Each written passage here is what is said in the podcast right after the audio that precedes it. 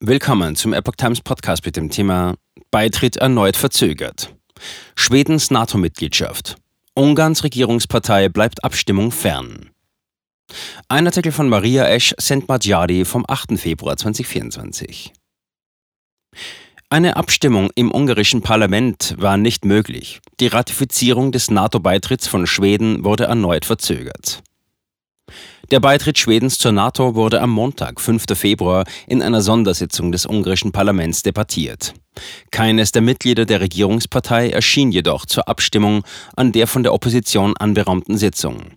Nur der Fidesz-Abgeordnete Shandor Lessak in seiner Funktion als stellvertretender Parlamentspräsident nahm teil, um die Sitzung zu leiten. Politiker fast aller Oppositionsparteien hatten auf die rasche Ratifizierung des schwedischen Beitrittsgesuchs gedrängt. Nach Angaben der US-Botschaft in Budapest fand die Parlamentssitzung am Montag in Beisein von US-Botschafter David Pressman und Vertretern von 14 weiteren NATO-Staaten statt. Die Vereinigten Staaten hatten Viktor Orban am Freitag in einer Erklärung an sein Versprechen erinnert, mit Blick auf den schwedischen NATO-Beitritt, Zitat, bei der nächstmöglichen Gelegenheit zu handeln. Die Sitzung am Montag sei eine solche Gelegenheit, hieß es darin.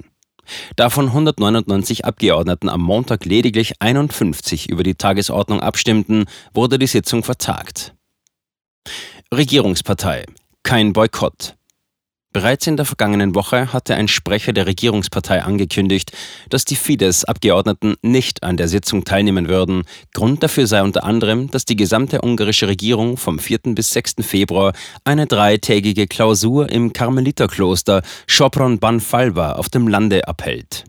Der Fidesz-Vorsitzende Mate Kocic stellte auf seinem Facebook-Account klar, dass von einem Boykott keine Rede sein könne. Die Ratifizierung des schwedischen Bündnisbeitritts könne gleich zu Beginn der regulären Sitzungsperiode Ende Februar erfolgen, wofür jedoch ein Treffen der beiden Ministerpräsidenten in Budapest erforderlich sei. Kräfte messen oder Vertrauen stärken. Zitat, wenn der Beitritt für die Schweden wichtig ist, werden sie hierher kommen, genau, genauso wie sie in die Türkei gegangen sind, schrieb Kocic in seinem Beitrag. Viktor Orban hatte die schwedische Regierung Ende Januar in einem Brief zum Besuch nach Ungarn eingeladen. Der Ministerpräsident meinte, das Treffen diene dazu, das gegenseitige Vertrauen zwischen den beiden Ländern zu stärken und das sei entscheidend für eine positive Abstimmung im Parlament. Die Orban-Regierung fühlt sich nach eigenen Angaben beleidigt durch die Kritik aus Stockholm am Zustand des Rechtsstaats. Schwedens Regierungschef Ulf Kristersson nahm die Einladung zwar an, lehnte jedoch jegliche Verhandlungen und Forderungen in Bezug auf den NATO-Beitritt seines Landes ab. Der Schwede ließ aber durchblicken, dass er bevorzugt, erst dann nach Budapest zu reisen, wenn Ungarn ratifiziert hat und Schweden damit alle Ratifizierungen für seine NATO-Mitgliedschaft beisammen hat. Der Widerspruch ist also nicht zu übersehen. Christensen und Orban hatten sich auch am 2. Februar am Rande des EU-Sondergipfels in Brüssel kurz getroffen. Christensen sagte dazu auf einer Pressekonferenz vor schwedischen Reportern, er habe ein gutes Gespräch mit Viktor Orban geführt. Wann und ob es ein tiefergehendes Treffen in Ungarn geben wird, ließ er dabei offen. Erklärungen im Parlament. Nicht alle Abgeordneten der Opposition sind mit dem Beitritt Schwedens zur NATO einverstanden.